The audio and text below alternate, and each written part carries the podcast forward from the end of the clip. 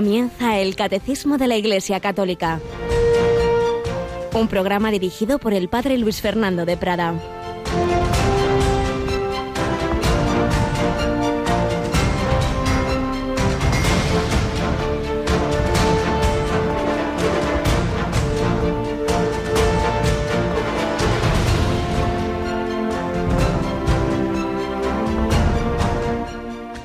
¿Qué está permitido en sábado? ¿Hacer lo bueno o lo malo? ¿Salvarle la vida a un hombre o dejarlo morir? Ellos callaban, echando en torno una mirada de ira y dolido por la dureza de su corazón, dice al hombre, extiende la mano. La extendió y su mano quedó restablecida. Alabado sean Jesús, María y José. Muy buenos días en este 22 de enero, en este miércoles de este primer año del año, uy, pero Dios mío, primer año, en este primer mes del año 2020, que como comentábamos ayer, pues así a lo tonto ya se nos está yendo este primer mes. Y hoy el Evangelio de la misa nos habla de ese momento en que Jesús entró a la sinagoga y había ahí un hombre con una mano paralizada y estaban ahí a ver si curaban sábado para acusarle. Es impresionante. Y Jesús hace esta pregunta, ¿qué está permitido hacer en sábado? Lo bueno o lo malo, pero apliquémoslo a nuestra vida, no en sábado, sino para cualquier momento. ¿Qué podemos y debemos hacer ante las necesidades de un tipo u otro de nuestros hermanos? ¿Hacer lo bueno o lo malo o no hacer nada? La indiferencia, que es lo más habitual. Mirar a otro lado, no pararme a hablar con esta persona necesitada es verdad, no podemos solucionar todos los problemas del mundo, pero tampoco podemos ir pasando mirando a otro lado, yo no puedo, que se encarguen otros. El Señor necesita nuestra ayuda y a veces eres tú la persona indicada, tú, el único que podrías hacer esa ayuda a esa persona. Pero fijémonos también en la dureza del corazón de estos hombres. Y a ese propósito comenta el padre José Fernando Rey en sus comentarios diarios al Evangelio, pues como todos somos enfermos. Y te dice a ti, tú que te jactas de tener buena salud, estás enfermo. Mírate por dentro. Y si no ves tu enfermedad, te diré cuál es tu ceguera. Para el Hijo de Dios, curar una enfermedad corporal es muy sencillo. Más difícil lo tiene con las dolencias del alma, que son los pecados. No puede sanarlos si no encuentra contrición en el pecador. Echando en torno una mirada de ira, hemos leído, y dolido por la dureza de su corazón, con los corazones duros, todo el poder de Dios se queda en nada, y ante ellos, en lugar de curar al hombre, es Jesús quien enferma y llora. No dejes que se te endurezca el corazón, déjate corregir, sé humilde, y si tu corazón ya se ha endurecido, al menos reconócelo ante Dios y ante el confesor, y así comenzará a ablandarse. Pues tenemos dos mensajes estupendos desde el Evangelio de hoy para este día. Primero, que pongamos nuestro corazón ante el Señor, que nos demos cuenta de que todos, todos somos enfermos, heridos en el alma, todos tenemos una enfermedad incurable que es el egoísmo, un cáncer que no tiene solución, si no vamos al médico. Y el médico es Jesucristo. No he venido a llamar a los justos sino a los pecadores. Él viene a sanar los corazones heridos, los corazones afligidos. Acudamos a Él. Pero luego con ese corazón que el Señor va sanando, pues parémonos hoy. Hablemos con ese mendigo o con esa persona pesada. Detengámonos a escucharla con esa que está triste. Saludemos con amabilidad. Una sonrisa, un buen saludo puede cambiar el día de una persona desanimada. Pues así se lo pedimos al Señor, a la Virgen María causa de nuestra alegría. Y aquí tengo una sonrisa también de Cristina Rubio. Buenos días, Cris. Buenos días, padre. Se intenta, se intenta, pero qué difícil es todos los días levantarse uno animoso. Pero bueno, el Señor nos da esa fortaleza que nos falta. Ya sabes, decía el padre Mendizábal que hace este sabio y santo jesuita, que justo hace dos años fallecía, que una persona que sonriera siempre, siempre, siempre, en todos los momentos, en todas las circunstancias, buenas y malas, él ya se la canonizaría. Y creo que no le faltaba razón. Es verdad, es verdad, porque es de las cosas más difíciles, pero alguien alguna vez me habló de la pastoral de la sonrisa y es verdad que en este mundo se necesita mucho, así que nada, hay que animarse, aunque el corazón a veces esté un poco triste y encogido, a sacar una sonrisa para los demás. Y la sonrisa también en esta casa que están, gracias a Dios, nos la dado la Virgen María. Y en este año que estamos terminando de celebraciones, pues hemos visto muchas, muchas, muchas sonrisas y bueno, recordamos que clausuramos este cumpleaños, este vigésimo cumpleaños de María y entramos ya en el año 21, este viernes, ¿verdad? Viernes, viernes 24 de enero, San Francisco de Sales. El patrón de los periodistas, ese día en el que Radio María empezó a sonar por las ondas en nuestro país, pues celebramos este año 21 años y como siempre hay que celebrar todos los años, pues aunque sea 21 y no sea tan redondo como el 20, lo celebramos con mucha ilusión y con mucha alegría, de una forma muy especial. Empezamos ese día, como siempre, con la celebración de la Santa Misa, Padre, a las 10 a las 10 de la mañana, esa misa que siempre día 24 ofrecemos por vosotros, especialmente los bienhechores y voluntarios, pero que en el 24 de enero, pues obviamente tiene una especial eh, intención y significado de dar gracias por todo este año y por todos los que habéis hecho posible estos ya 21 años de Radio María. Luego de 11 a 12 y de 3 a 4, programas especiales en los que también estaremos en contacto con vosotros. Bueno, hoy es San Vicente Mártir. Ayer Santa Inés, el anterior día San Fructuoso, San Sebastián, un montón de mártires de esos primeros siglos del Imperio Romano. San Vicente, hemos oído su vida antes a Yolanda de Zaragoza, pero torturado espantosamente en, en Valencia y sin embargo vencedor. Por eso hoy iba a leer, pero lo dejamos para mañana, pues otra bella historia contemporánea de, un cristiano pues que supo que ha sabido morir cristianamente, pero vamos a leer hoy y ya mañana leeremos lo otro, pues lo que escribía San Agustín sobre San Vicente en este día, en este día 22 en que celebramos a ese gran mártir, pues como tantos que tiene la historia de la Iglesia, millones de mártires que han dado la vida por nuestro Señor Jesucristo.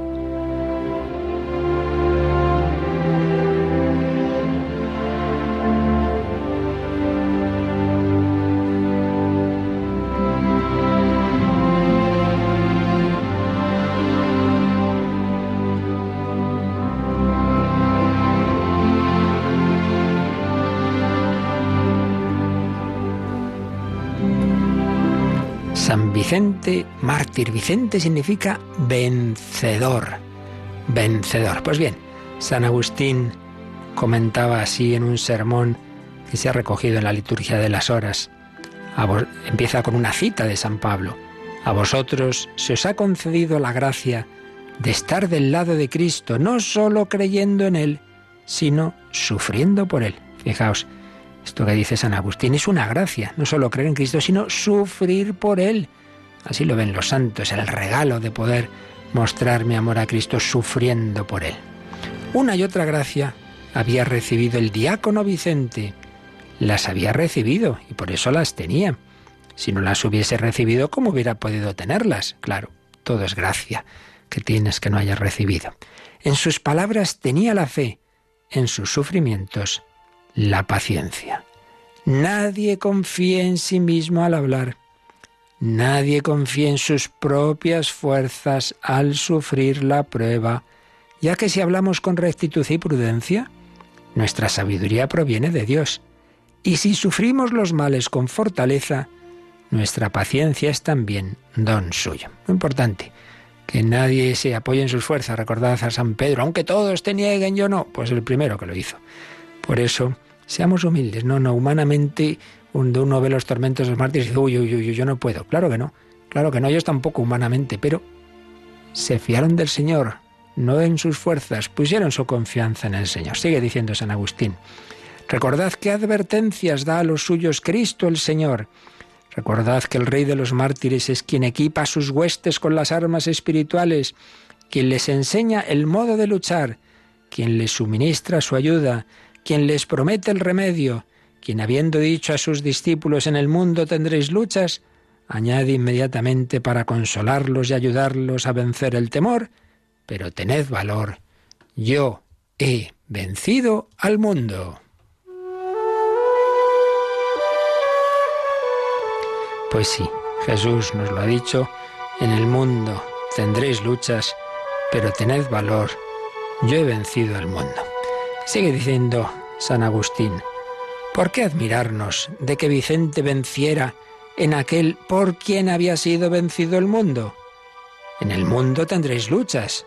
Lo dice Jesús, para que estas luchas no nos abrumen, para que en el combate no seamos vencidos. Y nos da una indicación muy importante. De dos maneras ataca el mundo a los soldados de Cristo. Los halaga para seducirlos, los atemoriza para doblegarlos. No dejemos que nos domine el propio placer.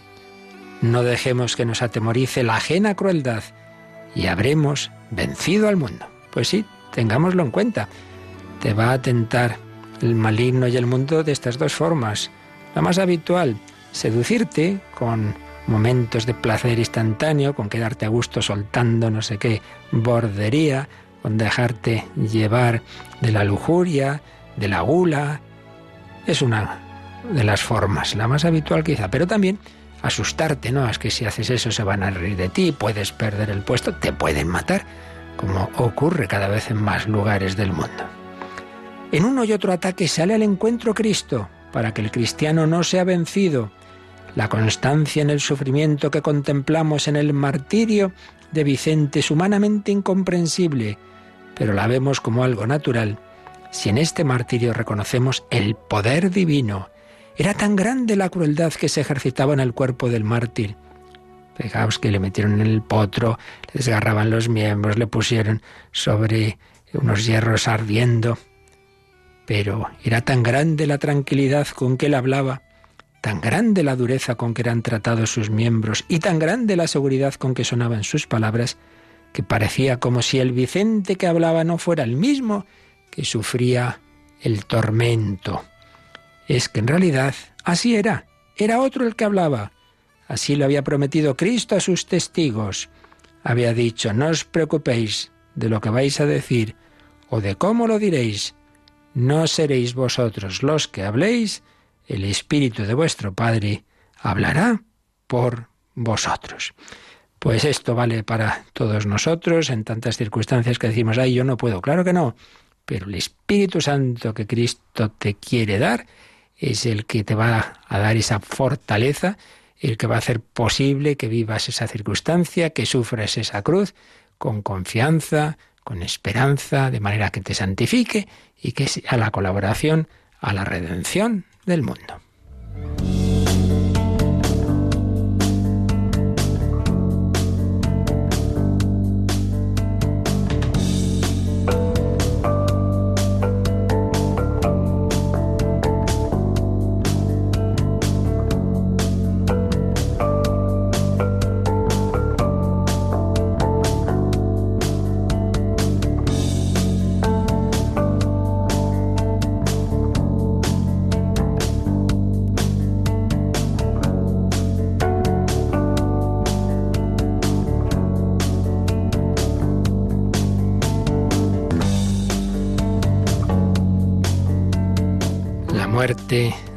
Mártires, la muerte del cristiano, que aunque no tenga el martirio de sangre, pues siempre tiene sus cruces, tiene el martirio blanco, ese día a día, esas dificultades, esa enfermedad, ese dolor que tienes en, en la relación con tal persona, etcétera, etcétera. En el día a día el Señor nos va purificando, nos va uniendo con Él para llegar a la vida eterna. Bueno, pues estamos viendo en la parte final de este artículo 11 sobre el credo, sobre la resurrección de la carne, estamos viendo el sentido de la muerte cristiana. Ayer veíamos el número 1010, nos fijábamos en esas frases preciosas de San Pablo, para mí la vida es Cristo y una ganancia al morir. Si hemos muerto con Él, también viviremos con Él. Veíamos cómo el cristiano tiene un proceso en toda su vida de unión con Cristo. El primer paso es el bautismo. Por el bautismo nos unimos a la muerte y resurrección de Cristo. Morimos al pecado, mm, por el bautismo queda de, destruido el pecado original y si uno se bautiza de adulto, pues cualquier otro pecado que haya podido cometer y recibe la vida nueva, la vida del Espíritu Santo. De manera que ya no soy yo quien vive, es Cristo quien vive en mí y el resto de la vida, los diversos sacramentos, la confirmación que profundiza el bautismo, la Eucaristía, los sacramentos de curación, la penitencia, la unción de enfermos, los sacramentos de madurez al servicio de la comunidad, el matrimonio, el sacerdocio, etcétera, todo ello, los diversos sacramentales y luego las gracias que Dios va dando, las virtudes, los sufrimientos, todo ello está en la providencia de Dios para irnos uniendo con el Señor de manera que el último paso de esa unión, de la configuración con Cristo, sea precisamente la muerte, que puede ir preparada por un largo tiempo, pues cuando es una enfermedad larga o, corta, o puede ser más instantánea, pues eso es un misterio que, está en la providencia. Lo cierto y verdad es cada uno de nosotros tenemos un tiempo que nos ha dado la providencia, unos talentos, siguiendo las, la parábola, ¿verdad? En que se nos habla de cómo el Señor reparte sus gracias de manera desigual. A veces confundimos el, el amor infinito de Dios a todos con el igualitarismo, y no es así padre ama a todos sus hijos, pero cada uno con, cada uno tiene una relación distinta.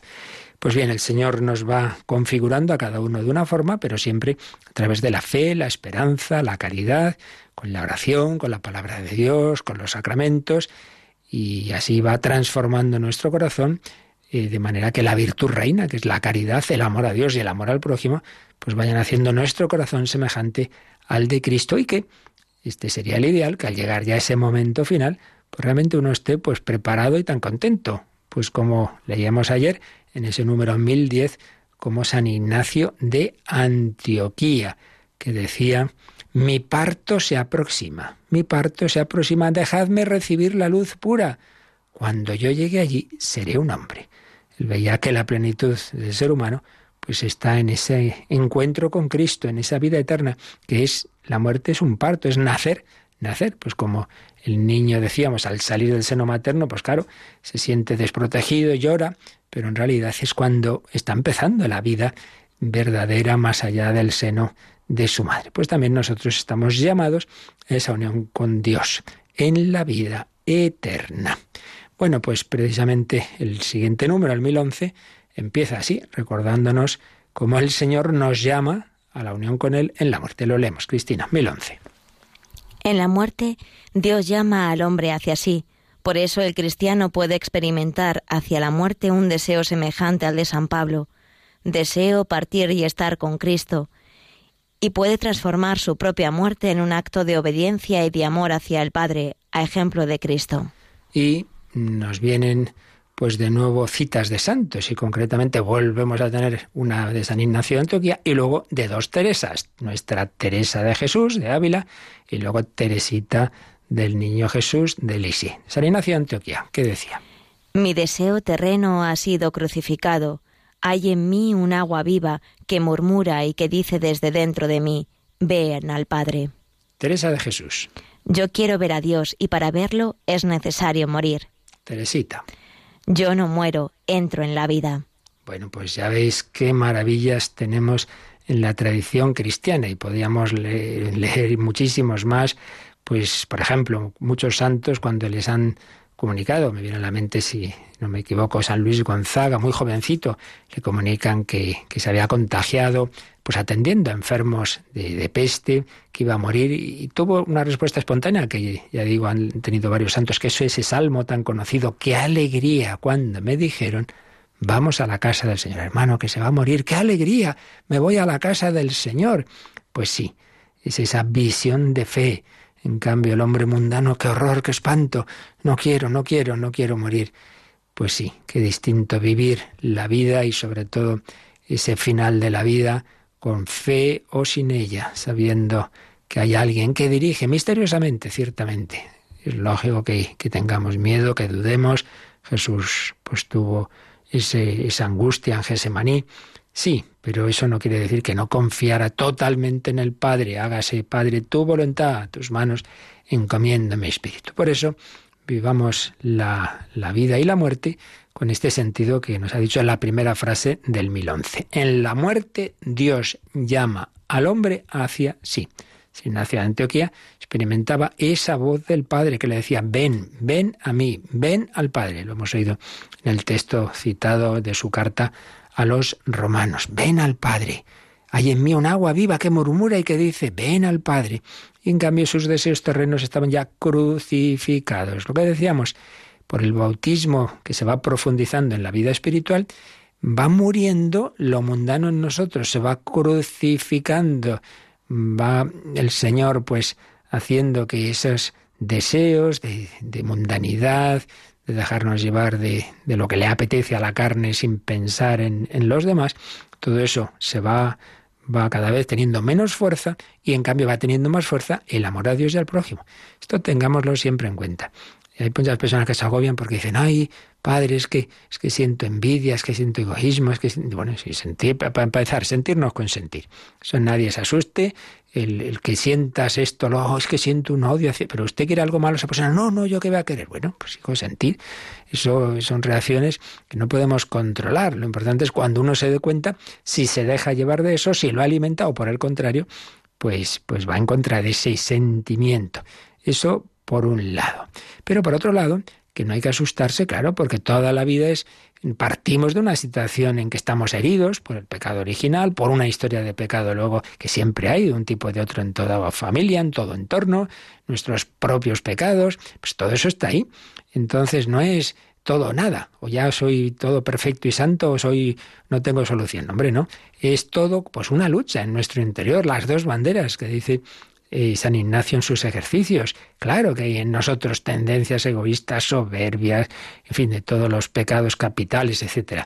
Pero la gracia de Dios va transformando pues el egoísmo en amor, va transformando la desesperación en esperanza, va transformando el vacío existencial en fe y, y sentido de la vida en el Señor, y así en todo, va transformando pues el, deseo moderado de placeres por la templanza, el miedo por la fortaleza, etcétera, etcétera. Entonces la cuestión no es que yo no tenga ya nada malo, sino que cada vez mm, el Señor va haciendo que lo negativo en nosotros va teniendo menos fuerza y en cambio cada vez está más presente su gracia. Este es el tema. Esto es una, una lucha. La cuestión es en general, por eso es tan conveniente una dirección espiritual, un acompañamiento espiritual, un confesor que te conozca, que te puede ir siguiendo y te puede decir, mira, mira, ahora estás, te sientes tú muy mal. No, no, tranquilo. Yo te conozco hace tiempo, hace años, y yo veo que el Señor va haciendo su obra, hombre, que tranquilo, que Dios va haciendo, que, que tu vida vaya madurando, lo cual no quita, pues eso, que siempre hay sus momentos malos, sus caídas, que al cabo de tres años Pedro niega al Señor, pues sí, somos débiles, pero lo importante es eso, que la línea general sea de, de ir creciendo cada vez más en nosotros la vida de Cristo y ir, ir, perdiendo fuerza, en cambio, pues las tendencias negativas. Lo cual no quiere decir que no puede haber de repente un mal momento, esto como una montaña rusa, de repente un bajón, bueno, venga, pero tranquilo, que acabaremos llegando. Si uno va siguiendo así al Señor, su gracia, sus inspiraciones, poniendo los medios que nos da la Iglesia, pues entonces, cuando llegue ese momento, pues lo que nos ha dicho aquí este número 1011, se dará cuenta de que el Señor me llama, Dios llama al hombre hacia sí, y entonces dice que el cristiano puede experimentar un deseo semejante al de San Pablo, deseo partir y estar con Cristo. Filipenses 1, 23, deseo partir y estar con Cristo. Pues sí, llega el momento cuando dice que sí, Señor, que ya ha llegado el momento, venga, vámonos. Y el cristiano dice, puede transformar su propia muerte en un acto de obediencia y de amor hacia el Padre, ejemplo de Cristo, y nos pone Lucas 23, 46, que nos habla de esos últimos momentos de Jesús, ese perdón a los enemigos y ese ponerse en manos del Padre. Padre, a tus manos encomiendo mi espíritu. Fijaos, transformar el cristiano su propia muerte en un acto de obediencia y de amor al Padre. Esto es muy importante. No estar renegando, Señor, yo no quiero morirme, no, no, no. Sino decir, Padre, acepto tu voluntad, haz de mí lo que quieras, como decía Carlos de Foucault, sea lo que sea, te doy las gracias. Ofrecer la vida. Enseñemos a nuestros enfermos y agonizantes a ofrecer la vida. Ofreces la vida al Señor, te pones en sus manos lo que Dios quiera, cuando Dios quiera, como Dios quiera. Es el lema de la Madre Maravillas que ayer recordábamos en esa chica joven toledana, Conchi, pues cómo lo vivía, y así fue. Pues un mes antes de su boda el Señor se la llevó cuando Dios quiera ponernos en manos de Dios, transformar la muerte en un acto de obediencia en vez de ir renegados. Decir, Señor, pues, pues tú así lo has querido. Algunos pues a lo mejor protestan de morirse joven, jóvenes y otros dicen, ay, ¿por qué estoy aquí tanto tiempo? ¿Qué hago pinto yo aquí? Pues hombre, pues lo que Dios quiera, si quiere poco, poco, si quiere mucho, mucho, tú ponte en sus manos. No nos creamos más listos y más buenos que Dios. Deseo partir y estar con Cristo, que es con mucho lo mejor. La canción del Camino No Catecumenal, que es eso, y como es con mucho lo mejor estar con el Señor. Y por eso, Cristina, aquí el Catecismo nos recuerda que dentro de muy poquito, de unos poquitos números, nos va a hablar de ese estar con Cristo que es el cielo. Por eso nos dice que podemos echar un ojito ya al 1025 para que veamos un poquito más por qué es bueno el cielo. Dice vivir en el cielo es estar con Cristo. Los elegidos viven en Él, aún más, tienen allí, o mejor, encuentran allí su verdadera identidad, su propio nombre y termina con la cita de otro santo, San Ambrosio, el que bautizó a San Agustín. Pues la vida es estar con Cristo. Donde está Cristo, allí está la vida, allí está el reino. Bueno, pues un número breve hecho de citas bíblicas. Vivir en el cielo es estar con Cristo. Estar con Cristo, ya lo veremos con calma. Hay cita al Evangelio, las palabras de Jesús en la última cena, en Juan 14, 3, a San Pablo. Luego dice, los elegidos viven en Él, viven en Él, en Cristo. Tienen allí, mejor, encuentran allí su verdadera identidad, su propio nombre. Lo que decía San Ignacio de Antioquía, ahí seré verdaderamente hombre, en Cristo, en plenitud. Y por eso dice San Ambrosio, la vida es estar con Cristo, donde está Cristo, allí está la vida, allí está el reino, y viceversa. Estar, con, estar sin Cristo es la muerte. Cristo es la vida, Cristo es la vida. Pues vamos a quedarnos un momento con una bella canción inspirada en palabras de la Madre Teresa, Jesus is my life, Jesús es mi vida, Cristo es la vida. Con Cristo el cielo empieza ya aquí, sin Cristo el infierno empieza ya aquí también. La muerte consuma esa situación de cielo o de infiernos. Jesus is my life.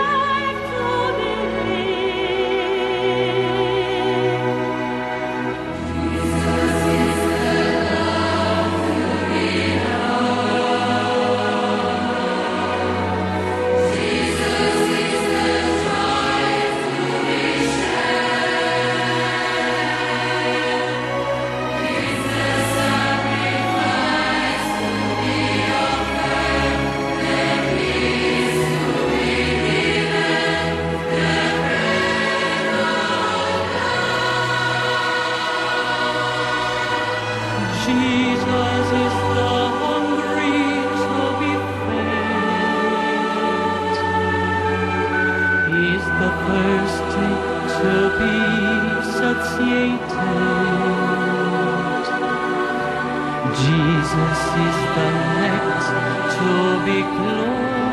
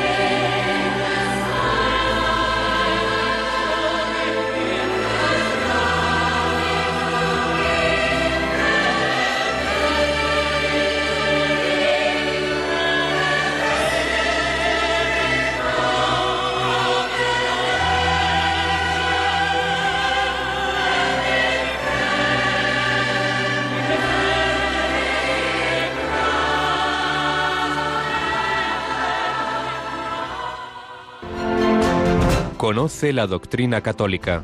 Escucha el catecismo de martes a jueves de 8 a 9 de la mañana y los sábados a la misma hora profundizamos en los temas tratados en el programa En torno al catecismo. Jesús es la vida, esa vida en plenitud es la que recibe el cristiano cuando se encuentra ya con el Señor tras la muerte, si llega a ella preparado, si llega pues con esa purificación que el Señor va haciendo en nuestro corazón. Por eso, pues si el Señor así nos lo concede y ponemos de nuestra parte, el cristiano pues puede y debe morir en esa confianza, lo cual no quita que humanamente pues eso siempre imponga. Pero evidentemente, ¿cómo cambió? ¿Cómo cambió el sentido de, de la muerte?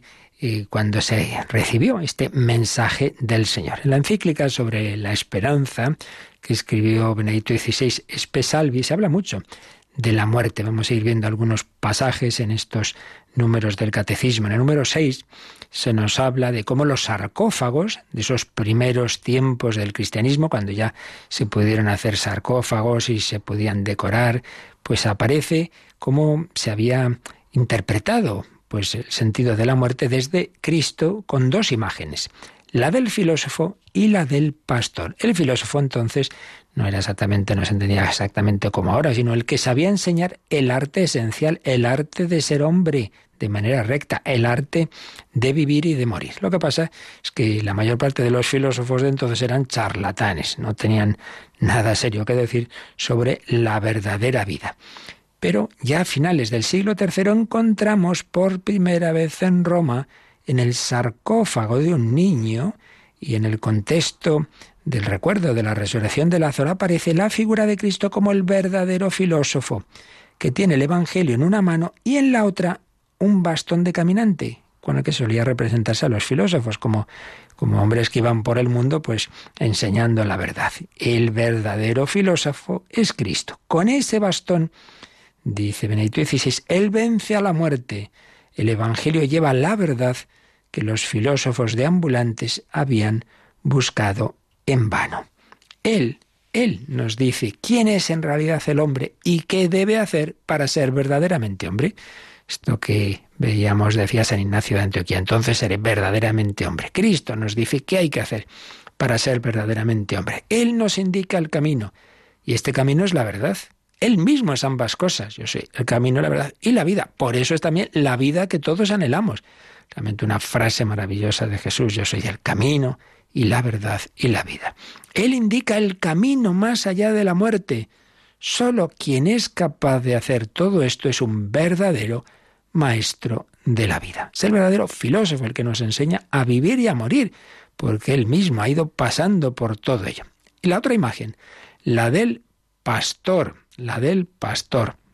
En el arte romano, el pastor expresaba generalmente el sueño de una vida serena, sencilla, pues más allá de las ciudades, la nostalgia de, vivir así en la paz del campo. Pero ahora esta imagen del pastor era contemplada en un nuevo escenario. El Señor es mi pastor, nada me falta. Aunque camine por cañadas oscuras, nada temo, porque tú vas conmigo. Entonces, comentaba Benedicto XVI este versículo, estos versículos preciosos del Salmo 23-22, el verdadero pastor es aquel que conoce también el camino que pasa por el valle de la muerte, aquel que incluso por el camino de la última soledad, en el que nadie me puede acompañar, va conmigo, guiándome para atravesarlo. Esto es muy importante. Hay ideólogos que nos prometen muchas cosas. Bueno, bueno, y usted ha pasado ya por el camino por el que todos vamos a pasar de la muerte me va a enseñar a morir. Pues me parece que no. Pero hay alguien que sí, hay alguien que ya ha pasado por ese valle de la muerte, que ha pasado por esa última soledad. Aunque mueras con mucha gente al lado, al final se muere solo, eres tú quien mueres. Pues bien, Jesucristo, ese es el que no te deja. Él mismo ha recorrido este camino ha bajado al reino de la muerte, la ha vencido y ha vuelto para acompañarnos ahora. Porque está resucitado, ha vuelto, esto que dice la gente. Nadie ha venido de allí. Mentira, sí que ha venido. Cristo ha vuelto. Él ha vuelto para acompañarnos ahora y darnos la certeza de que con Él se encuentra siempre un paso abierto. saber que existe aquel que me acompaña incluso en la muerte y que, y que con su vara y su callado me sosiega, de modo que nada temo, era la nueva esperanza que brotaba en la vida de los creyentes.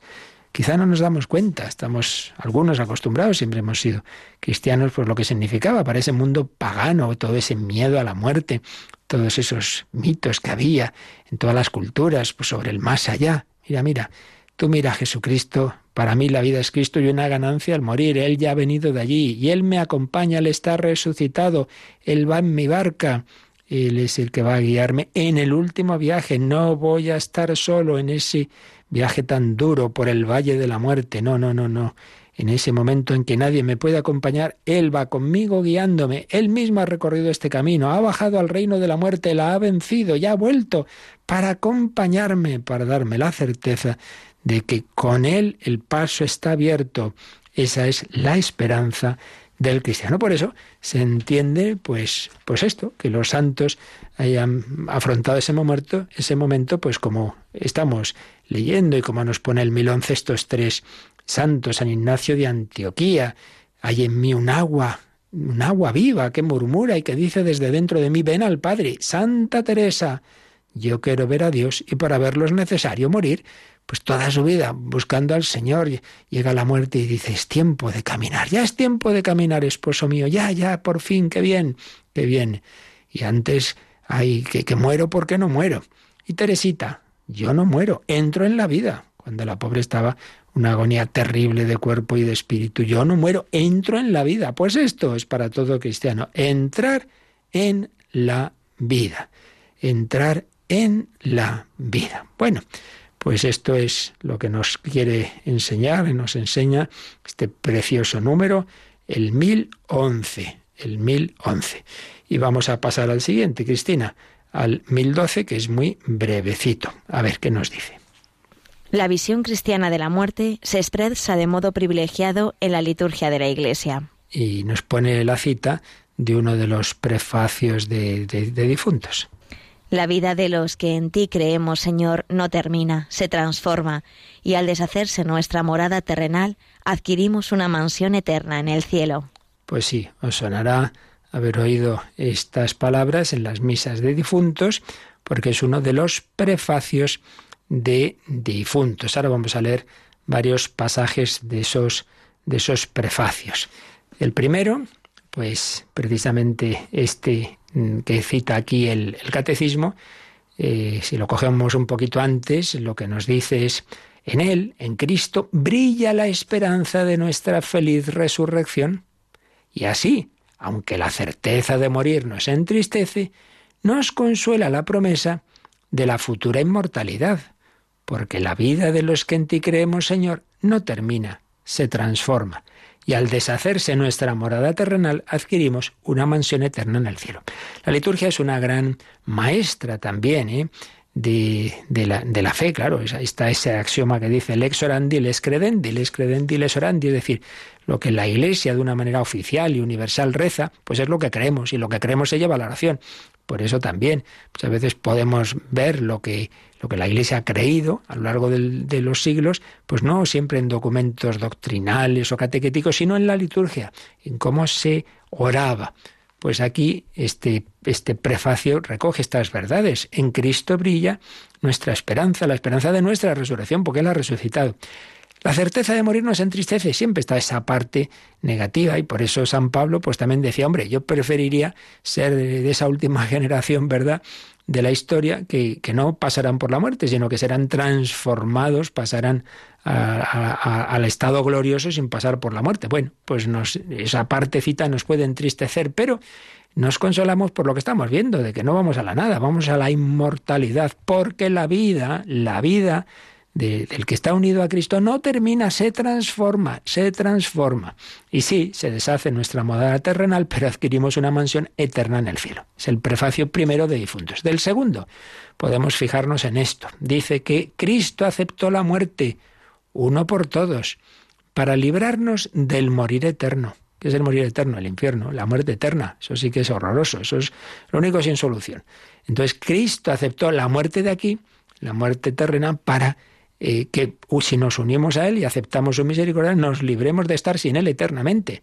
Es más, quiso entregar su vida para que todos tuviéramos vida eterna. Quiso entregar su vida para que todos tuviéramos vida eterna. Entregó la vida temporal, la vida eterna, para que tengamos vida eterna. Y bueno, pues tantos héroes cristianos a lo largo de la historia, tantos misioneros, tantos mártires, pues han entregado su vida terrena también por los demás. El padre Damián entrega su vida con los leprosos de Molokai para que ellos, en vez de vivir como vivían en la desesperación, en el odio, pues vivieran, sí, su dolor y su enfermedad, pero con Cristo, con esperanza, que no vivieran y no murieran en esa angustia que tenían. Cristo y los cristianos unidos a Él entregan la vida terrena para que los demás, y ellos los primeros, claro, también alcancen la vida eterna. Tercer prefacio de los difuntos. Se nos dice en él, Él, Cristo, es la salvación del mundo, la vida de los hombres y la resurrección de los muertos. Qué bellas palabras, Cristo es la salvación del mundo, claro. La vida de los hombres, yo soy la vida y la resurrección de los muertos. Prefacio cuarto. Bajo tu poder hemos nacido, con tu libertad nos gobernamos, y por un mandato tuyo a causa del pecado, somos devueltos a la tierra de la que habíamos sido sacados. Recordemos, pecado original, polvo eres en polvo, te convertirás. Pero, sigue diciendo, los redimidos por la muerte de tu Hijo, por una señal tuya, seremos despertados a la gloria de su misma resurrección. Resucitar es ser despertados. Uno está dormido y le despierta. Bueno, pues el sueño de la muerte, Cristo nos despierta como despertó a Lázaro. Lázaro, sal fuera y salió el muerto.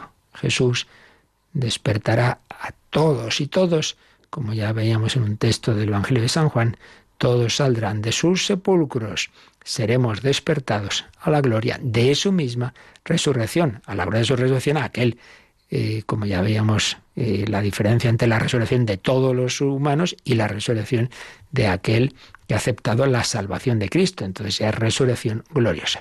Y en el quinto prefacio, Dice, el ser llamados de nuevo a la vida es obra de tu amor y gracia, ya que, habiendo muerto a causa del pecado, los redimidos por la victoria de Cristo hemos sido llamados con Él a la vida. El ser llamados de nuevo a la vida, es la resurrección, es obra de tu amor y gracia. Ya que, habiendo muerto a causa del pecado, el pecado mata la vida divina en nosotros. Pero los redimidos por la victoria de Cristo hemos sido llamados con Él a la vida. Esa vida empieza ya aquí, como estamos pues viendo en todo en todas estas catequesis y, todo lo que nos enseña la Iglesia empieza ya aquí, porque ya la vida eterna empieza al tener a Dios en nuestro corazón, en nuestra alma, pero se consuma en el más allá. Así pues, esa visión cristiana de la muerte, pues nos enseña a vivir Em, con Cristo, a sufrir con Cristo y a morir con Cristo, de manera que también estemos eternamente con Cristo, incluso al final de la historia, como ya vimos, resucitaremos también nuestro cuerpo, participará de la victoria de Cristo. Como os decía, podemos ir viendo algunos pasajes de la encíclica sobre la esperanza, Espesalvi, de Benedicto XVI, que nos ayudan a ilustrar pues estas verdades.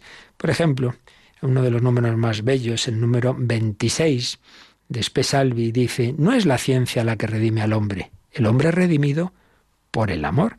Eso es válido incluso en el ámbito puramente intramundano. Claro que sí. Cuando uno experimenta un gran amor en su vida, se trata de un momento de redención que da un nuevo sentido a su existencia. Pero muy pronto se da cuenta también de que el amor que se le ha dado por sí solo no soluciona el problema de su vida, es un amor frágil. Pues sí, por bellos que sean los amores familiares, esponsales, etcétera, pues siempre somos personas humanas, limitadas, y sobre todo hay un límite que nadie sobrepasa, el de la muerte. Entonces ese amor que da sentido a mi vida puede ser destruido por la muerte. Pues vaya gracia. Entonces, pues el ser humano necesita un amor incondicionado. Necesita esa certeza que le hace decir, ni muerte ni vida, ni ángeles ni principados, ni presente ni futuro, ni potencias, ni altura, ni profundidad, ni criatura alguna podrá apartarnos del amor de Dios manifestado en Cristo Jesús, Señor nuestro, San Pablo a los romanos. Si existe este amor absoluto con su certeza absoluta, entonces, solo entonces, el hombre redimido suceda lo que suceda, en su caso particular. Esto es lo que se ha de entender cuando decimos que Jesucristo nos ha redimido. Qué manera tan bella de explicar. La redención es saber que sí que existe un amor absoluto más allá de la muerte. Por medio de él estamos seguros de Dios, de un Dios que no es una lejana causa primera del mundo. El Dios de los deístas o el Dios de Aristóteles, sí, ha originado este mundo, mueve el mundo, pero, pero, pero no, no es alguien que me quiera. No, no, no, no, no. Estamos seguros de un amor eterno. ¿Por qué estamos seguros? Porque su Hijo enegénito se ha hecho hombre y cada uno puede decir, como San Pablo en Gálatas 2.20, vivo de la fe en el Hijo de Dios, que me amó hasta entregarse por mí. Vivo de la fe en el Hijo de Dios, que me amó hasta entregarse por mí. Por eso seguía diciendo en el número 27, quien no conoce a Dios, aunque tenga múltiples esperanzas, esperanzas de, de cosas buenas de esta vida, en el fondo está sin esperanza porque le falta la gran esperanza que sostiene toda su vida. Porque si todas las cosas buenas que aquí puedas tener sabes que tienen fecha de caducidad, pues vaya, en cualquier momento se acabó. Esto en que te ilusionas, esta persona, todo falla. Si no tienes a aquel que fundamenta todas las demás esperanzas, la verdadera, la gran esperanza del hombre que resiste a pesar de todas las desilusiones, solo puede ser Dios. El Dios que nos ha amado y que nos sigue amando hasta el extremo, hasta el, hasta el total cumplimiento. Quien ha sido tocado por el amor empieza a intuir lo que sería propiamente la vida. La vida en plenitud la vida en abundancia, esta es la vida eterna, que te conozcan a ti, único Dios verdadero, y a tu enviado, Jesucristo. Esa es la vida, la vida que va más allá de la muerte. Esa es la vida a la que Jesús nos invita a todos. ¿Queremos vivir esta vida? Pues dejemos que el Señor Jesús viva en nosotros, que nos dejemos mover por su Espíritu iluminar por su palabra, alimentarnos con su cuerpo, el cuerpo del resucitado. Si comulgamos bien, ya tenemos en nosotros la vida eterna. Y luego, pues, vale, aquí Cristo está en mí y en el cielo yo en Cristo. Pues sí, sí es lo mismo. Es la unión con Él. El cielo es vivir en Cristo.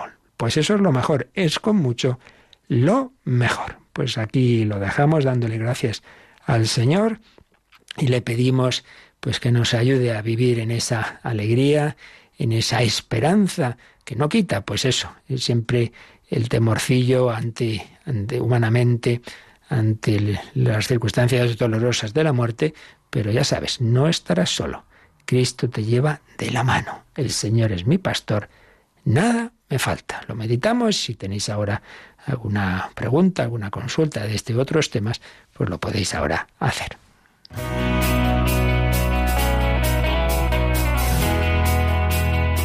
Participa en el programa con tus preguntas y dudas. Llama al 91005 9419. 91005 9419. También puedes escribir un mail a catecismo arroba. Catecismo arroba.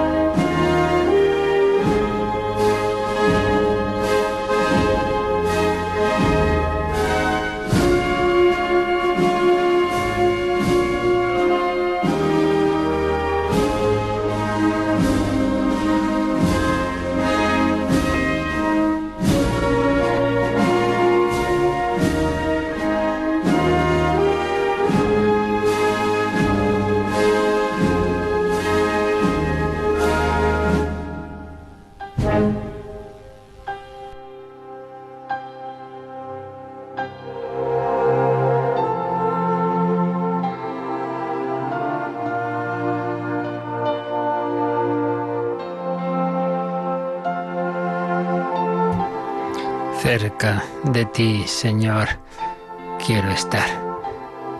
Ya sabemos que cuando el Titanic empezaba, pues ya se sabía que se hundía la orquesta.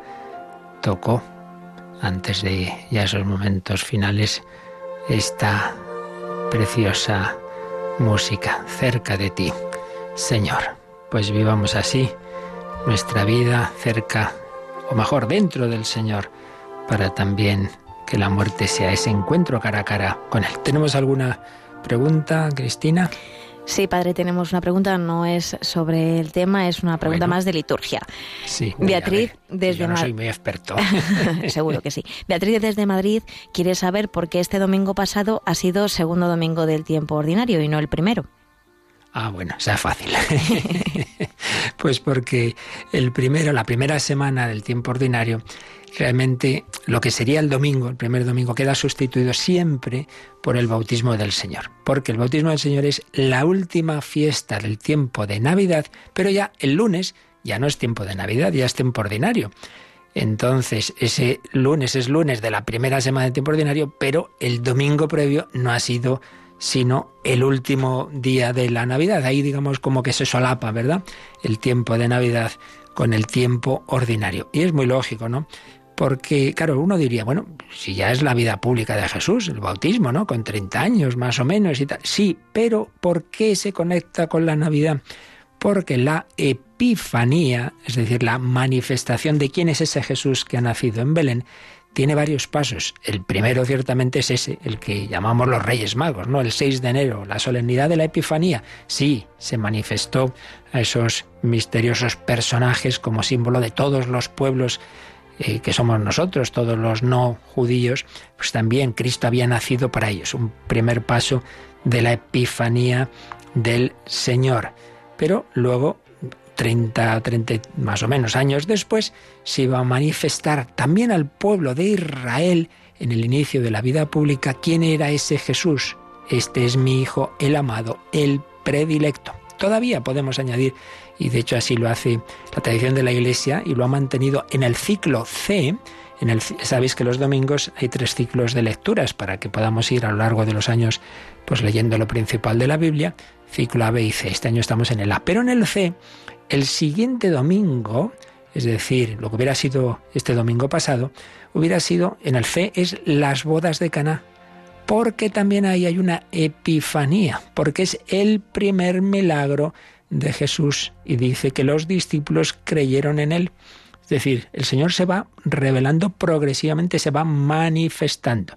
Manifiesta a los pastores, se manifiesta a los magos, podríamos añadir luego a Simeón, a Ana, pero luego queda esa vida oculta y entonces ya los siguientes pasos son el bautismo del Señor, este es mi hijo muy amado, y las bodas de Cana, ese primer milagro, ese gran milagro de la conversión del agua en vino por intercesión de la Virgen María. Pues nada, muchas gracias por la pregunta, que a todos nos viene bien saber estas cosas, que nos ayudan a entender lo que os decía antes, ¿no? Cómo la liturgia refleja precisamente la fe de la Iglesia. Bueno, pues para mañana os ponemos una tareita, podéis mandar al correo catecismo arroba radiomaria.es pues mm, testimonios de, de, personas cercanas a vosotros que hayáis visto cómo han afrontado la, la, enfermedad, la muerte, pues la muerte de un cristiano y por supuesto cualquier duda o pregunta sobre, sobre este tema. Yo recuerdo que un servidor os espera también esta noche en otro programa el hombre de Dios, donde estamos precisamente hemos hablado antes de las heridas del corazón humano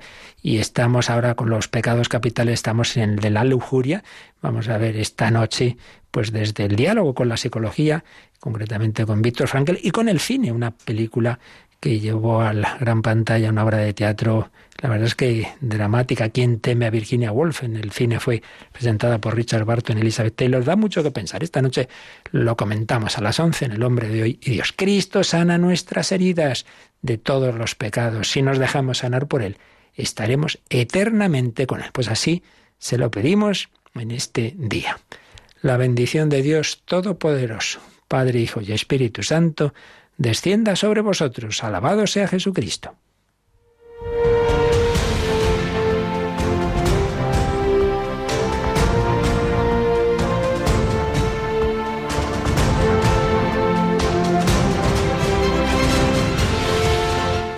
Han escuchado en Radio María el Catecismo de la Iglesia Católica,